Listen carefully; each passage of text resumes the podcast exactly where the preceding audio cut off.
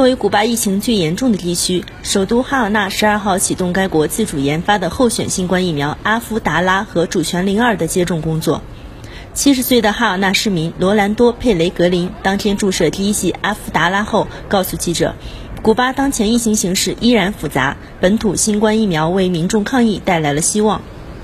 古巴公共卫生部十二号表示，即日起至八月，哈瓦那将有超过一百七十万人陆续接种阿夫达拉和主权零二。从五月中下旬起，圣地亚哥、马坦萨斯等其他疫情较为严重的省份也将开始接种这两款候选疫苗。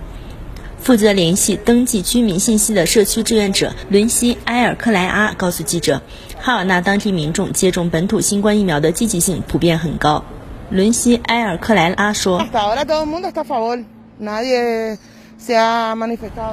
到目前为止，所有人都支持接种，没有人反对。凡是我们去联系过的地方，大家都说愿意接种。”古巴公共卫生部日前表示，主权零二和阿夫达拉即将完成三期临床试验。与此同时，需先为疫情最严重的哈瓦那部分地区民众和全国超过四十七万名医护人员接种这两款疫苗。如果三期临床试验和优先接种均告顺利，届时将启动全国大规模接种。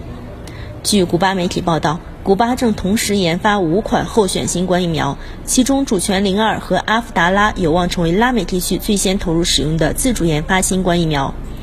据古巴公共卫生部十二号公布的数据，古巴累计新冠确诊病例十一万九千三百七十五例，累计死亡病例七百六十八例。新华社记者朱婉君、于丽珍，哈瓦那报道。